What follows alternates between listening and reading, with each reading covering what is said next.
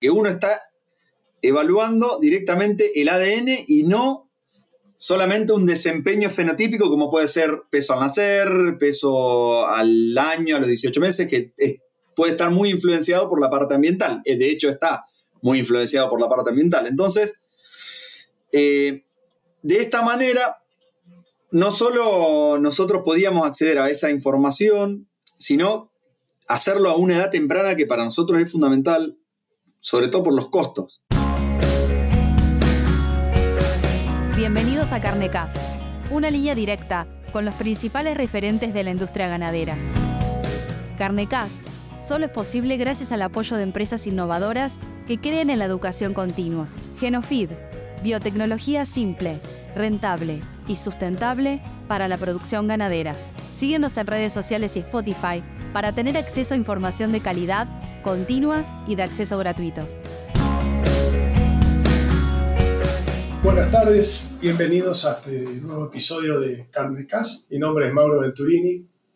Hoy con un poco de dificultad para hablar, pero creo que los mates que tengo preparados me van a ayudar a sobrellevar la entrevista. Si bien eh, quien va a decir las cosas más interesantes va a ser el invitado que tenemos hoy, el doctor Pablo Veiga, a quien conocí en momentos en los cuales estábamos haciendo la especialidad en reproducción eh, y bueno, después las cuestiones laborales y de las vidas nos llevó por diferentes caminos, pero estuvimos siempre en contacto, así sea a la distancia. Y hoy lo convocamos para hablar de un tema muy importante, muy intrigante, que año a año todos los vemos en el momento de ventas de reproductores, exposición de reproductores. Vemos su trabajo, pero no siempre entendemos puntualmente y con criterio qué es lo que están haciendo. Eh, Pablo, bueno, como dije, médico veterinario, hizo, compartimos algunas materias haciendo la especialidad en reproducción y él después se dedicó pura y exclusivamente a, a cabaña de la raza Angus. Um, así que Pablo, contanos, después de que terminamos aquella especialidad, cómo fuiste perfilándote dentro de tu campo laboral, especializándote y haciendo tu expertise, que hoy, como decíamos recién, fue eh, off the record, ya pasaron más de 20 años de ir recogiendo experiencia y haciéndote de, de toda una vida trabajando con cabaña, en especial de la raza Angus. ¿Cómo andas, Mauro? Primero te quería saludar, bueno, hacía ratazo que no, no, no hablábamos, así que la verdad que, bueno, un gusto que, que hayamos retomado la comunicación. Y bueno, como decías vos, bueno, hace más de 20 años que estoy acá en, dedicándome a la parte de cabaña. Eh, hicimos la especialidad en el Irak, bueno, eh, en Córdoba junto a la especialidad de reproducción. Eh, por suerte, a partir de ahí, casi todas las cosas que, habíamos aprendido en ese momento, que en ese momento yo cuando arranqué la especialidad, estaba trabajando en un tambo muy, o sea, muy chiquito, no, no, no se aplicaba ninguna biotecnología más que inseminación.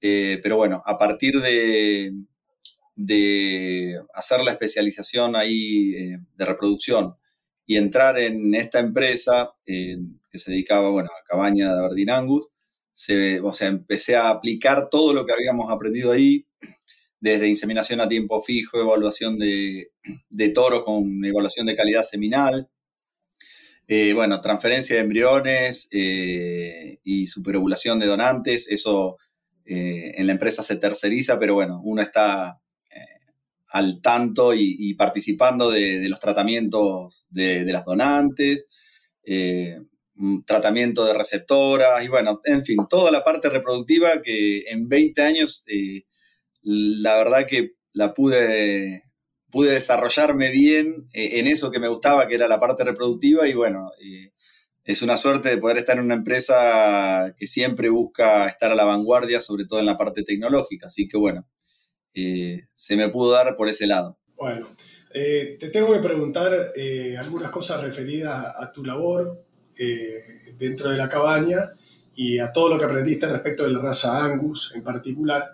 Pero primero, para no irnos de tema, recién hablaste de biotecnología reproductiva. La verdad que a mí me pasó algo parecido, de hecho lo compartíamos en ese momento una gran ventaja es estar cursando determinadas materias que vos le encontrás aplicación inmediata cuando volvés a tu, a tu casa y te vas a trabajar el día lunes. también me pasaba lo mismo a mí con, con alguna cabaña de las razas acá del norte y, algunos campos de cría, así que eso fue fantástico para mí también. Pero lo que quería preguntarte, cuando hablaste de transferencia de embriones, eh, hablaste de protocolos de, superovulación, ¿están eh, utilizando la tecnología in vitro y en qué porcentaje, si es 100% o en forma combinada, y acerca de los resultados, ya que sabemos que es una tecnología muy nueva, pero que, que ha tenido una mejoría en su eficiencia eh, impresionante en los últimos años. Sí, la verdad que, bueno, nosotros la incorporamos a partir del 2017. Eh, es muy interesante. Eh, nosotros no hacemos el 100% in vitro, pero te diría un 70% de los embriones que en este momento se están produciendo son in vitro. Sobre todo lo, lo empezamos a utilizar en donantes que ya no respondían al tratamiento superovulatorio tradicional, eh, en ese tipo de donantes, en las donantes muy viejas, que por ahí al, seguir sometiéndola a hormonas, eh, cada vez respondían menos, entonces, y aparte no queríamos por ahí que, estén junto a las otras donantes por la misma monta que, puede llegar a producir que algún problema de locomoción, entonces esas donantes también quedaban reclutadas solo para in vitro. Y, y, aparte, bueno, que es una técnica que no requiere manejo previo del animal en cierres previos directamente. El día que viene el muchacho a hacer la aspiración folicular, se lleva la hembra a la manga y, ahí arranca. Y, tenés eh, gran eh, posibilidad de, hacerlo desde ternera hasta la hembra preñada, hasta los 3, 4 meses de preñez. Así que la verdad que eh, es una técnica sumamente interesante con sus temas, que en nuestro caso te puedo decir por ahí el peso al nacer muy errático. Hemos tenido terneros de 50 kilos como de 28 con la misma combinación de embriones, una cosa que es común, pero bueno, eh, hay que estar preparado para, para por ahí tener, eh, esperar algún parto de un ternero muy grande, sobre todo con los de in vitro. Eh, pero sí, nosotros consideramos que son técnicas, como te digo, eh, no, está bueno combinarlas, no volcarse a una o a otra, porque primeramente, ponele, en el tema de mm, embriones convencionales, nosotros tenemos en los últimos 15 años un promedio de embriones congelados de 9,9 en 15 años, congelados. Eh, nosotros no hacemos fresco por una cuestión de, mejorar la utilización de las receptoras. Eh, se programa la, obtención de embriones por un lado, una vez que están los embriones congelados y se tiene un stock de embriones, se eh, sincronizan las receptoras y nunca te, sobran o te faltan receptoras porque todos los embriones están congelados. Entonces eso nos permite ser mucho más eficiente incluso en, la utilización de receptoras. Pero bueno, como te decía, con el convencional el promedio es de 9,9 y con el in vitro entre 4 y 5 embriones congelados por, por la baja que tenemos de promedio.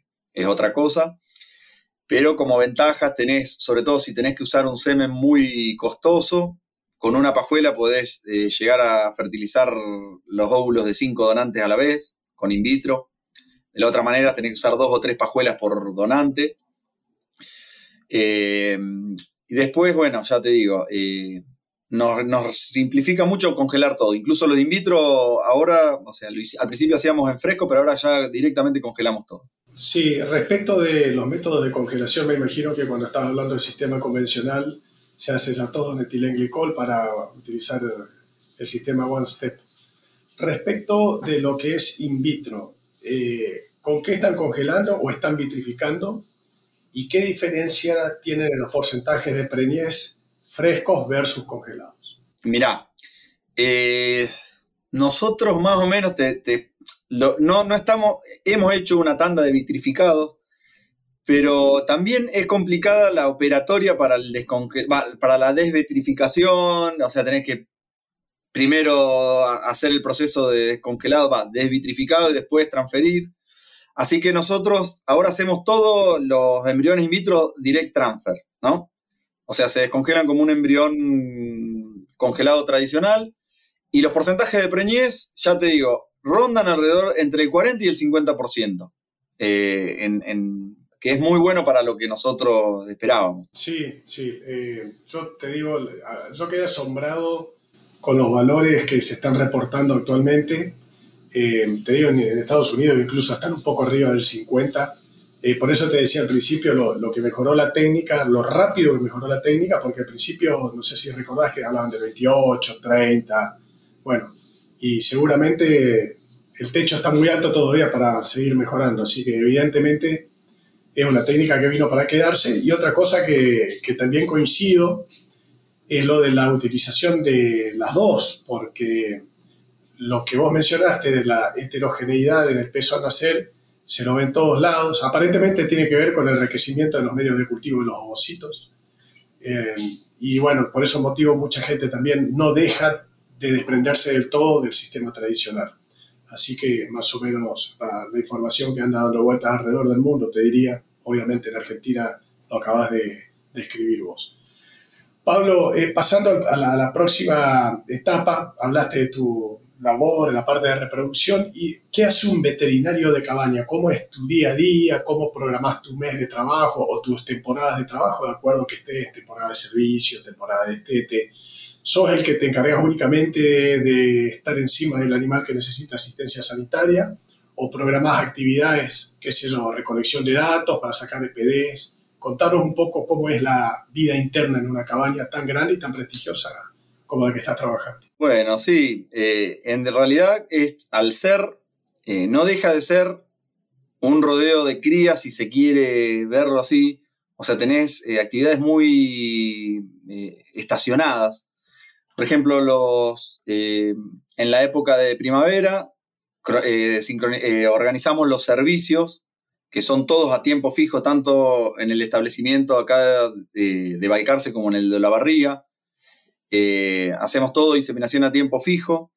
Eh, arranca en fin de septiembre con las vaquillonas, después sigue con las vacas eh, octubre y noviembre. Acá en, en, en Balcarce y en Olavarría solamente inseminamos todo en octubre, que es... perdón, pensé que me habías preguntado algo. Bueno, no, te decía, en Olavarría que es un rodeo de cría tradicional, en realidad es un rodeo que, que, es cabaña porque es puro controlado.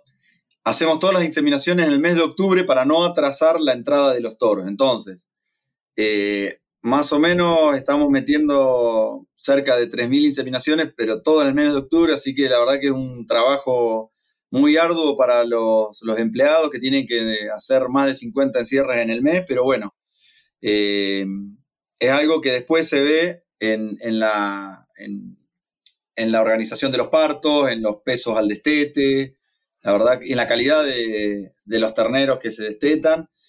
Eh, y bueno, respecto a, a, Balcarce, como te digo, tanto de los servicios, bueno, también para la atención de partos eh, estoy yo ahí, si hay algún problema, los atiendo yo, pero bueno, después también estoy toda la recolección de datos, mandar a la asociación de ángulos todos los pesos al nacer, al destete. También me dedico a hacer eh, las ecografías tanto reproductivas como de carcasa. También em, eh, tuve que rendir acá en la Asociación de Angus y inicialmente también en, Estados Unidos. Eh, tuve que los, primeros cursos los hice allá.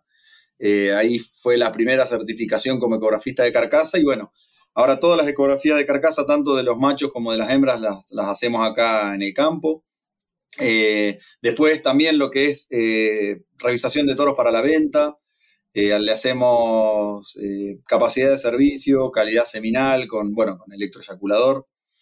Eh, en fin, es bien activa la, actividad, o sea,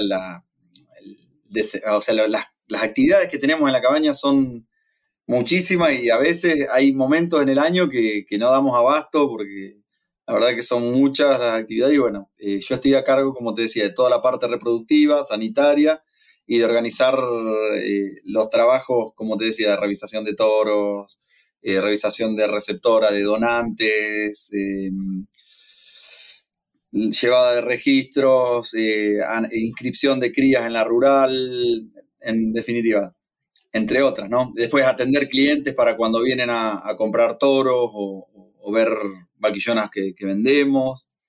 en fin, estamos un poco haciendo de todo. La tecnología Genofeed logra mejorar la digestibilidad de todo tipo de alimentos que consume el rumiante. Esto permite un incremento de los kilos de carne por hectárea producidos de una forma sustentable, obteniendo una mejora en el rendimiento del negocio y la salud de los animales. En Genofeed buscamos cambiar el paradigma en la nutrición de rumiantes. Te voy a preguntar enseguida en lo referente a la raza Angus y las capacitaciones que tuviste que hacer, pero antes de salirnos del tema de reproducción de nuevo, eh, ¿qué tipos de protocolos están utilizando para inseminación a tiempo fijo? ¿De cuántos días y qué tipo de protocolo? Bien, eh, los probamos a todos. La verdad, eh, hemos probado, bueno, hace dos años el J-Cinch, los últimos que hemos usado. Eh, el año pasado ya probamos, eh, estuvimos poniendo tanto en vaquillonas como en vacas los protocolos sin el uso de estradiol por, por la posible prohibición de los estradioles acá en Argentina. Eh, así que bueno, hemos probado esos protocolos que son los, de con dispositivo por cinco días y doble dosis de GNRH. Eh, la verdad que hemos tenido buenos resultados y malos con todos, digamos. Pero eh, el protocolo tradicional que usamos es el de siete días u ocho días con dispositivo, con, con la colocación de 2 miligramos de benzoato de estradiol al inicio. Retiramos y le colocamos prostalandina y cipionato y en lo que es eh, vaca de cría, a la totalidad de las vacas de crías, al retiro del dispositivo, también usamos la PMSG y a las 48 horas estamos inseminando. Ese es el protocolo que, estamos usando prácticamente, va, el, más masivo. Pero eh, vemos como una alternativa viable el de doble dosis de GNRH porque tuvimos muy buenos resultados, sobre todo en vacas, no tanto en vaquillonas, pero 100 vacas y bueno, la verdad que yo creo que tranquilamente si llegan a prohibir el estradiol es un, o sea, se puede tranquilamente lograr buenos resultados con estos protocolos. Sí, a mí me tocó vivirlo con carne propia, la verdad que quedé asombrado con los resultados, porque cuando uno le falta el estradiol es como que se pone en, en una duda existencial, pero no, no, se reemplazan perfectamente bien y más si se hace el sistema split, detectando celo, bueno, usando pintura en Argentina o allá lo que usamos son los, los parches para poder hacer la detección de cero. Pero no, hay que asustarse, si llega el momento, si bien impacta económicamente porque es un poquito más cara la GNRH, pero los resultados son buenos igualmente. Hablando de resultados, ¿me, podés contar en términos muy generales un promedio de porcentajes de preñez que hayan tenido en los últimos 6, 7, 10 años? No sé, pero un promedio general para tener idea. Sí, te voy a decir los de los últimos 20 años en Olavarría, que por ahí que tenés un N grande, que más o menos entre 2.000 y 3.000 inseminaciones por año se hacen ahí, y hemos tenido 54,3% en los últimos 20 años, te diría. Eh, ese es el porcentaje que, Años que tuvimos 49 y años como el, el año pasado 57, el año que más tuvimos tuvimos 61 pero bueno, el promedio dio 54,3. Es muy bueno. Yo cuando empecé a trabajar eh, en Estados Unidos y veía esos porcentajes o incluso mayores, eh, dije, bueno, ¿qué estamos haciendo mal en Argentina? Pero cuando uno se pone a sacar datos y, a considerar un montón de factores, eh, llegamos a la conclusión de que juegan, en primer lugar, factores como la condición corporal. Las vacas que entran a los programas de inseminación en general tienen buena condición corporal y otra cosa que la tenemos nosotros acá en, el norte de Argentina, tal vez no vos que estás en la pampa húmeda, es el factor racial. Como nosotros trabajamos con cruza, juega un poquito en contra eh, en fertilidad y eso se traduce en menores porcentajes. Yo creo que si te tengo que decir, a lo largo de 20 años acá en el norte, el promedio probablemente sea un poquito por debajo del 50, o tal vez 50, pero estaríamos entre 45 y 52, una cosa así. Este, así que probablemente las razas británicas y las lecheras también tienen un poco más de fertilidad que las cruzas o índicas propiamente. Pablo, eh, bueno, listo. Pasemos a, la segunda parte que te había consultado sobre eh, la raza Angus específicamente. Pero antes de preguntarte la parte técnica, me gustaría que me expliques, y a la audiencia por supuesto, de qué estamos hablando, qué diferencia hay cuando decimos puro por cruza, puro controlado, puro de pedigree. Bien. Bueno, vamos a hacerlo bien simple. Lo que es puro de pedigree es, eh, viene, un animal es puro de pedigree cuando es hijo de una hembra pura de pedigree y un macho puro de pedigree. A su vez, tiene que tener ese animal un análisis de ADN que certifique que es hijo de esa madre y de ese padre. Entonces ahí recién eh, se puede decir que es un animal de pedigree. En realidad, eh, eso lo maneja la Sociedad Rural Argentina eh, por medio del Herdbook argentino, en donde uno tiene que inscribir tanto los servicios que da, los nacimientos y después certificar con análisis de ADN eh, que es hijo de, esa madre y ese padre, para que ahí sí le puedan dar lo que se llama el número de HBA, que es eh, el, como si fuera el documento del animal de pedigree. Eso es lo que es un animal de pedigree. Ahora, todo lo que es puro por cruz o puro controlado, arranca de, vientres generales, en este caso vientres negros generales, que tienen que pasar inicialmente por un proceso de clasificación del personal de la ANGUS, que son los clasificadores, que son veterinarios, que tienen que eh, inspeccionar el animal y ver si, eh, si, tiene las características raciales del Angus. Recién ahí le pone la primer marca que se llama, eh, es una madre Angus seleccionada o más. Vientre más es la primera clasificación de un inspector de Angus que certifica que ese animal tiene características de Angus. Bueno, a ese animal uno le tiene que dar servicio con un toro de pedigree, es decir, un toro con papeles. Los hijos machos de, esa, de ese vientre, de ese vientre más, siguen siendo generales. En cambio, las hijas hembras pasan a ser vientre base, previa clasificación del inspector de Angus. A su vez, ese vientre base se le tiene que dar servicio con un toro de pedigree, puede ser por inseminación o servicio natural, y los hijos machos siguen siendo generales, y ahí las hijas hembras ya pasan a, ser puras controladas si las clasifica el clasificador, ¿no? Y ahí sí, una vez que tengo eh, la hembra pura controlada y le doy servicio otra vez con, eh, con un toro de pedigree, voy a obtener tanto el macho como la hembra puros controlados, siempre y cuando sean eh, aceptados por el clasificador. Ese sería, resumidas cuentas, el proceso de lograr un puro controlado. Perfecto. Bueno, evidentemente tenemos algunas similitudes en la, en la raza Brangus y Braford, porque tenemos el Braford de origen o el Brangus base, y también depende de cómo uno vaya cruzando generacionalmente para ir, eh, digamos, afinando y acercando la, la, información que tienen tanto padre como madre para llegar a un animal considerado de pedigree.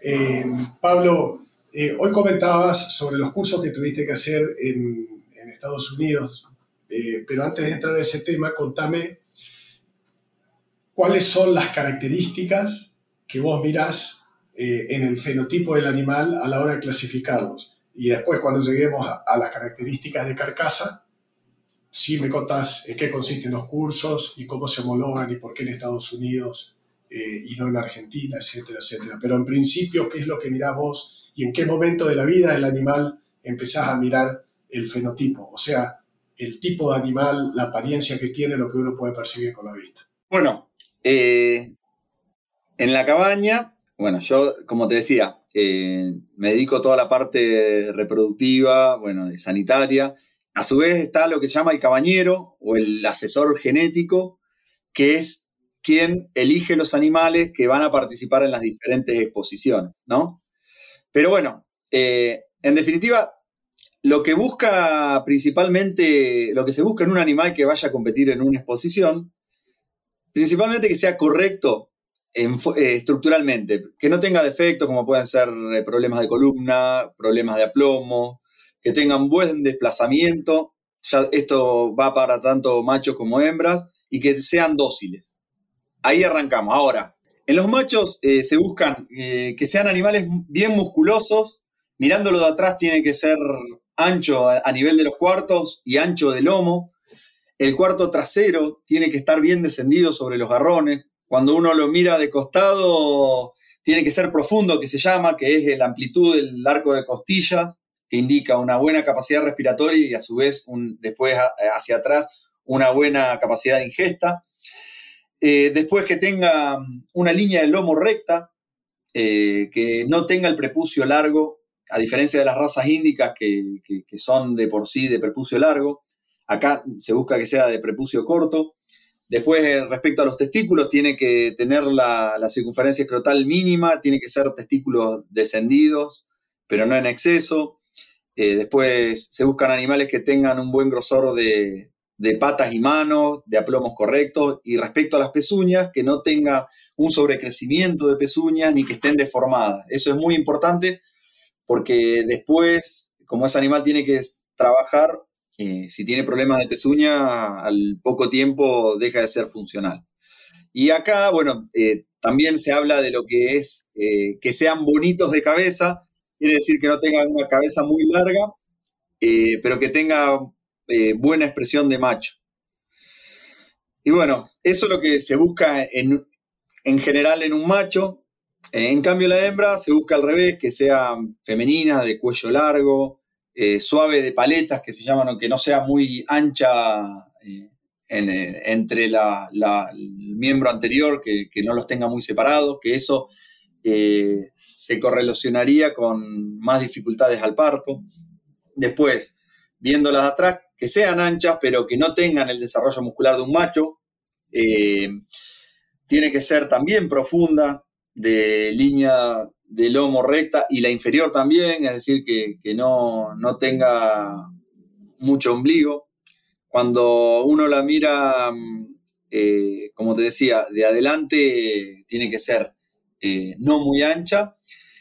Y después, con respecto a las a la corrección de ubres, se busca que no tenga ubres desprendidas, que tenga los pezones simétricos, que sean no muy largos y delgados. Eso es importante, sobre todo en, vientres que están en hembras preñadas a término o que están con cría al pie. Eh, es algo que, es muy importante y que por ahí, bueno, se le da mucha importancia al momento de, la jura. Eh, así que bueno, eso principalmente lo que, lo que busca un cabañero cuando elige el animal para exposición, eh, busca el ideal en esos parámetros y esto se hace a edad muy temprana, se, hace normalmente alrededor de los tres meses de edad del ternero, es decir, todavía con, eh, mamando. Así que bueno, es, eh, es una virtud que tiene el cabañero para, para verle el futuro a cada animal. Así que bueno, es un poco, eh, es un trabajo muy artesanal, pero la verdad que, es muy lindo. Igualmente, esa preselección que hacen a esa edad, me imagino que después tienen otras selecciones más conforme vaya avanzando la edad del animal. Muchas veces sucede que un animal que pinta muy lindo de chiquito llega a la pubertad un poco desacomodado y a veces hay otros animales que pasan inadvertidos en el lote pero que cuando empiezan a expresar su dimorfismo sexual realmente se destacan. Eh, por lo cual te pregunto si en qué momentos hacen esos otros chequeos y cómo lo van siguiendo. Sí, tal cual. Es como decís vos. Eh, bueno, al destete se hace bueno, la medición de altura, eh, el peso. Ahí, ahí ya vas haciendo la primera preselección. Ahí eh, al destete es donde, bueno, ahora después vamos a entrar en la parte de genómica, donde mandamos las muestras para hacer análisis genómico. Eh, después al año también se hace la medición de altura, circunferencia escrotal y peso. Ahí se ve la evolución de, cada animal. Eh, y con respecto a la circunferencia escrotal, si al año no llega a 30 centímetros, ya se descarta. Respecto, después hay otra instancia de mediciones que es a los 18 meses, donde se hacen las ecografías de carcasa, que también tenés otro, otro factor de, descarte. Eh, también se, eh, se, mide circunferencia escrotal, altura, eh, peso otra vez. Y bueno, ahí también tenemos, bueno, y además, además el problema de descarte por, pelea en los, en los machos, muchos problemas de animales que se quiebran que, o que se, se lesiona la parte de columna. es muy común, o las paletas que se golpean. la verdad que de todos los, animales que, que, uno pretende vender, mm, lamentablemente no llegan todos a, destino. Bueno, llegamos al momento de la ecografía de carcasa. Eh, contanos qué es la ecografía de carcasa, qué parámetros son los que medís y por qué te tocó hacer los cursos homologados por la American Angus Association, qué relación hay con, con la Asociación Argentina Angus. Bueno, sí, la ecografía de carcasa principalmente es para mm, eh, medir la, es decir, tanto la, a ver cómo explicarlo, eh, medir la mm, aptitud carnicera del animal sin tener que faenarlo, es decir, eh, con el animal en vida. ¿Qué se hace? para ver, por ejemplo, la musculatura del animal se mide lo que se llama el longissimus dorsi, que es eh, la medición del área de ojo de bife, que está correlacionado con el resto de la musculatura. Es decir, a mayor área de ojo de bife, mayor musculatura tiene ese animal. Entonces, esa es una de, las mediciones que se hace. La otra es eh, espesor de grasa de cadera y espesor de grasa dorsal, que miden un poco el grado de engrasamiento del animal y la capacidad de engrasarse, que para la parte de, de frigorífico, eh, por ahí es, mejor que sean magros, pero para la parte reproductiva, por ahí es bueno que el animal tenga tendencia a engrasamiento, porque significa que tiene capacidad de formar reserva, que le va a ayudar mucho, sobre todo a la hembra, para la, parte reproductiva. Y a, su vez, en la, se hace una, también sobre el Longissimus dorsi, pero eh, se hace unas eh, cuatro imágenes longitudinales para medir lo que se llama marbling, eh, que es indicador, eh, está correlacionado con el marmoreo de la, carne, que, está relacionado con la calidad de la carne. Em, originalmente, ya te digo, en 2004 fue la primera vez eh, que, que, fuimos a rendir a Estados Unidos. En ese momento habíamos ido con, dos, con, bueno, con el jefe mayor y, Guillermo. fuimos a rendir para, para ser ecografistas habilitados. Después, eh, la asociación eh, trajo a un referente que es Doyle Wilson eh, varios años, que se, empezó a hacer la certificación acá en Argentina. Así que bueno, no hubo la necesidad de viajar para, no, para recertificar, porque eso se hacía cada dos años. Y así fue que, bueno, bueno, ¿cómo te puedo decir? Así fue que, uno tiene que recertificar. Ahora se puede hacer eh, o rendir allá la, certificación o mandar determinadas cantidad de imágenes por año, que creo que son 400 animales, eh, para mantenerse habilitado sería la... Eh, sí, para mantenerse habilitado tendrías que ecografiar 400 animales al año. Esas imágenes se mandan a la Asociación de Angus, de ahí van al INTA Castelar, eh, donde está el Centro de Interpretación de Imágenes Ecográficas. Ellos hacen todo el análisis de las imágenes que uno manda. Uno las manda en lo que se llama una black box, que es una caja negra, porque uno no puede modificar la imagen ni, tunearla, por así decirlo. Entonces, vos mandás las imágenes encriptadas, ellos las evalúan y después devuelven eh, eh, las mediciones que, de cada animal y esas mediciones sirven para evaluar los distintos reproductores, ¿no? Ok. Pablo, eh, ¿por qué, vuelvo a la, pregunta inicial, lo hacen a través de la, Asociación Americana? ¿Cuál es la relación entre la Asociación Americana y Argentina que tiene que canalizarlo a través de ellos? ¿O es simplemente un convenio de capacitación? No, Originalmente se hizo en la asociación, eh, se hizo allá en la Asociación Americana de Angus porque acá no había cursos de, certificación de ecografista de carcasa. Se hacía allá sí o sí. Después, la asociación eh, pudo traer a, como te decía, Doyle Wilson para que él evalúe los técnicos locales y los apruebe eh, porque la prueba se hacía acá en Argentina, entonces así fue la, metodología. Eh, entonces no eh, había la necesidad de viajar a, Estados Unidos para recertificarse. Es decir, vos si querés lo podés hacer, viajar para certificarte, pero estaba la posibilidad porque la asociación ya se había contactado con los que certificaban en Estados Unidos y lo, traían cada dos años para certificar acá. Esa fue la, relación, pero después eh, las imágenes eh, en un principio se mandaban tanto a Estados Unidos como al Centro de Interpretación de Imágenes Ecográficas y nosotros cuando recibíamos los resultados de Estados Unidos, los mandábamos a la Asociación de Angus para que se pueda hacer un chequeo eh, de mm, un chequeo de, digamos, de cómo estaban midiendo las dos asociaciones, ¿no?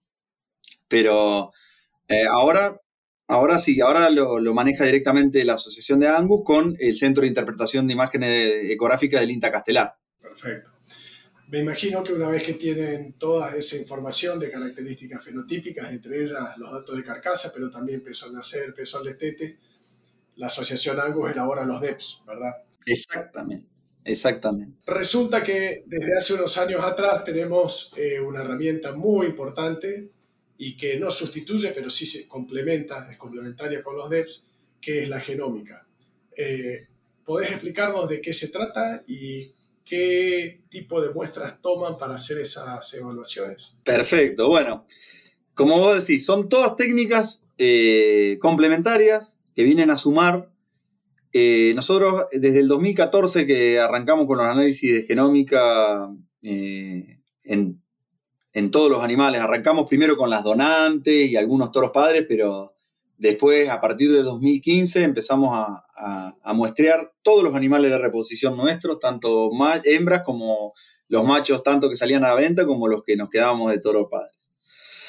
Y bueno, ¿cuál es lo que nosotros veíamos como posibilidad en el tema de la genómica. Primero, por la, mm, eh, la objetividad de, mm, de la técnica, porque uno está evaluando directamente el ADN y no solamente un desempeño fenotípico como puede ser peso al nacer, peso al año, a los 18 meses, que puede estar muy influenciado por la parte ambiental. Eh, de hecho, está muy influenciado por la parte ambiental. Entonces, eh, de esta manera, no solo nosotros podíamos acceder a esa información, sino hacerlo a una edad temprana que para nosotros es fundamental, sobre todo por los costos.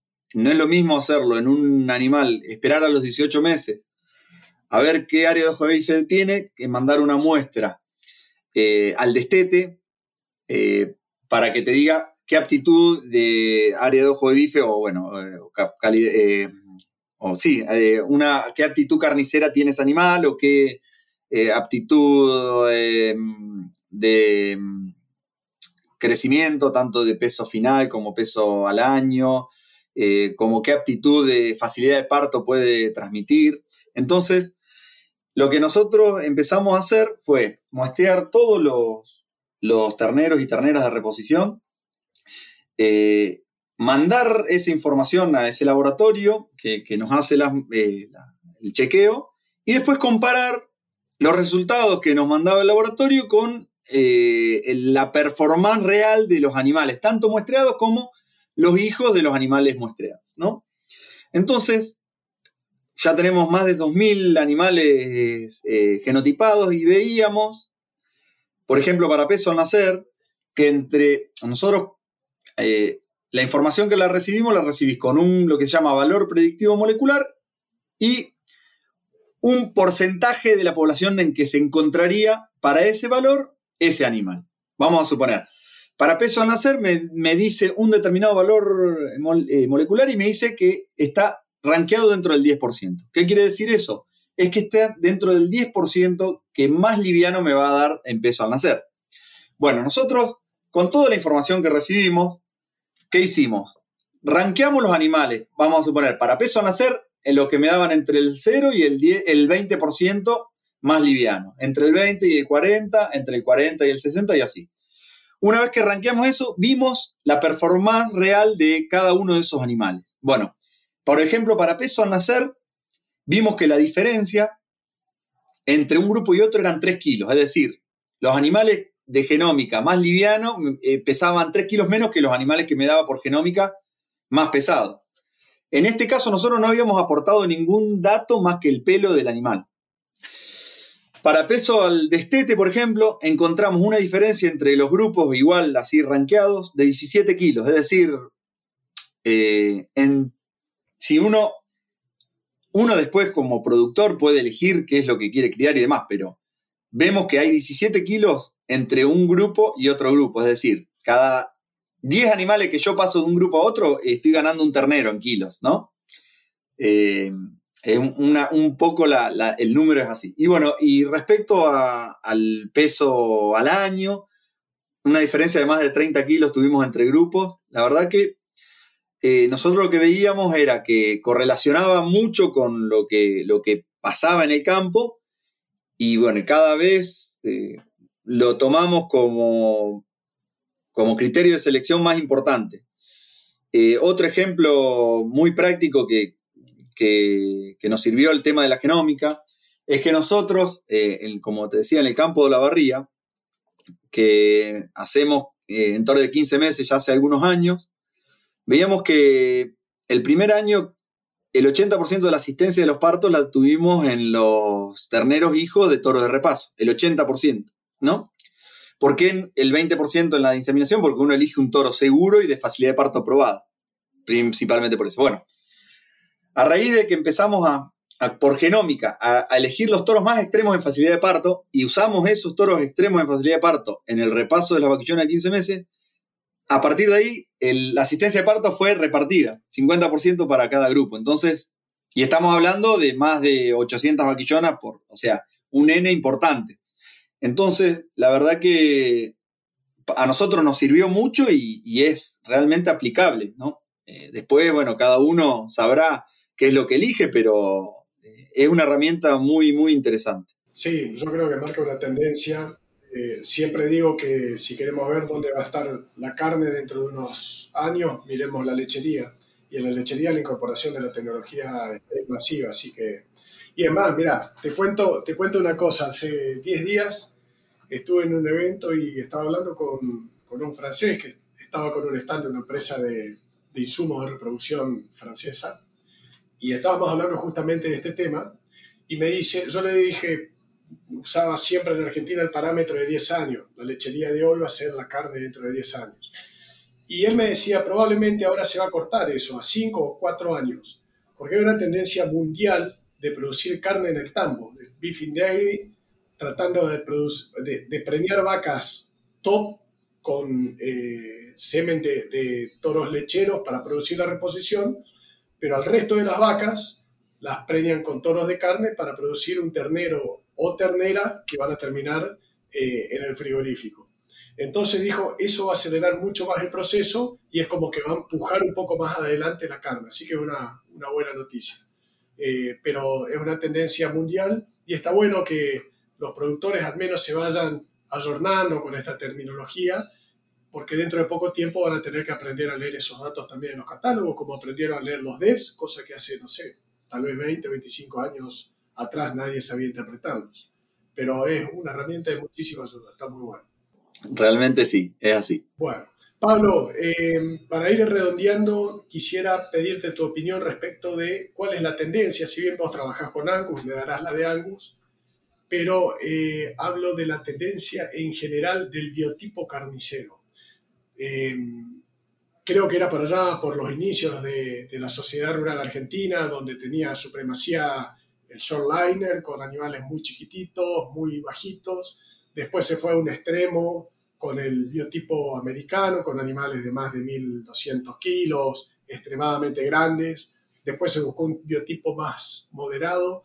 ¿Cómo ves la evolución hoy y la tendencia para los próximos 10 o 20 años que seguramente va a estar en respuesta a la demanda o a, los países que estén demandando nuestras carnes. Bueno, yo creo que eh, me parece que se va a mantener el biotipo que tenemos ahora porque más allá, o sea, obviamente, eh, obviamente que si yo tuviera un feedlot estaría buscando animales de frame más grande que son más eficientes por ahí, pero la realidad es que la mayoría de los animales tienen que nacer en campo de cría. Entonces, para que nazcan en campo de cría no puedo irme muy grande en tamaño y tampoco puedo achicarme demasiado porque estaría por ahí perdiendo mercados que me exigen un determinado peso de carcasa, por ejemplo.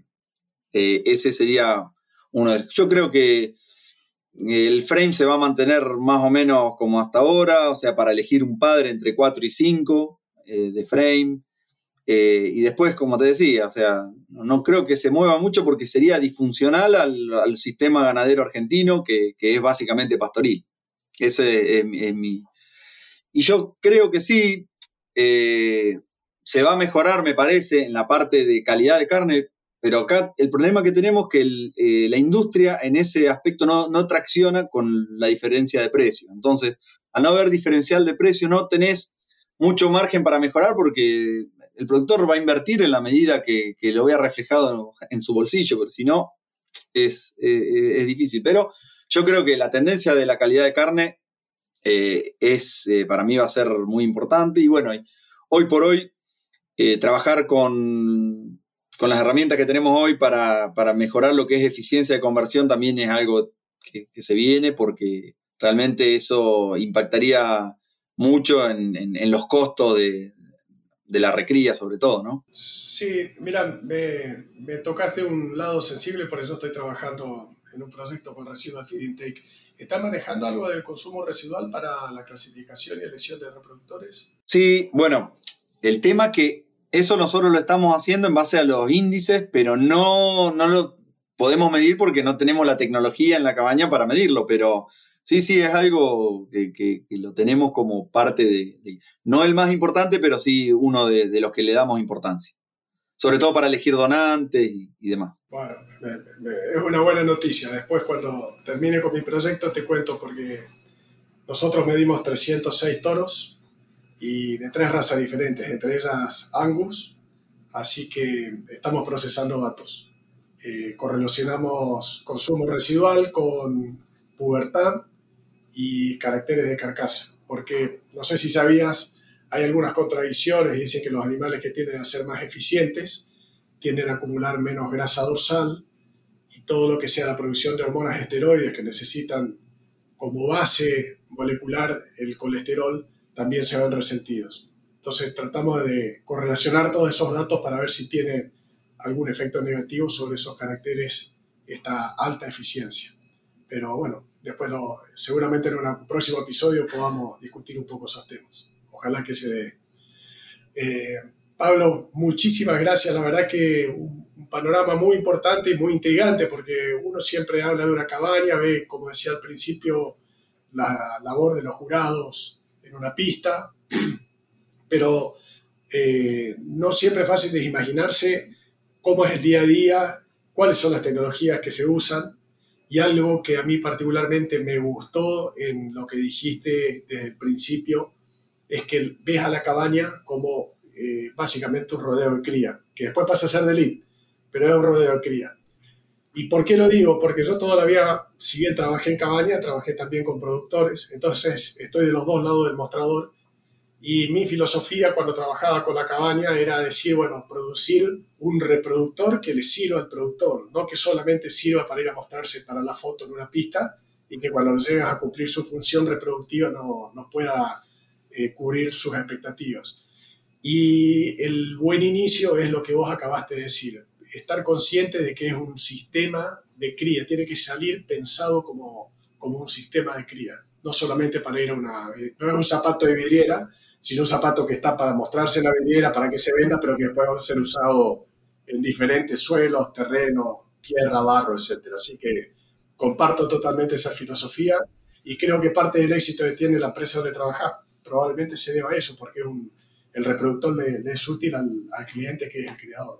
Sí, bueno, la verdad que, bueno, muchas gracias. Eh, comparto plenamente lo que decís vos. La verdad que uno tiene que, producir para el productor, más allá de que después, obviamente, es una cuestión de, mostrar el, tema de las exposiciones, mostrar los animales, pero si, no le sirve al productor, la verdad que no, no, tiene mucho futuro. Así que, bueno, es definitivamente eso, trabajar para, ser más eficiente, pero en el campo. Es así. Así es. Bueno, Pablo, un inmenso gusto habernos reencontrado y muchísimas gracias de nuevo. Un abrazo grande. Bueno, gracias por llamar, un abrazo grande y nos estaremos viendo.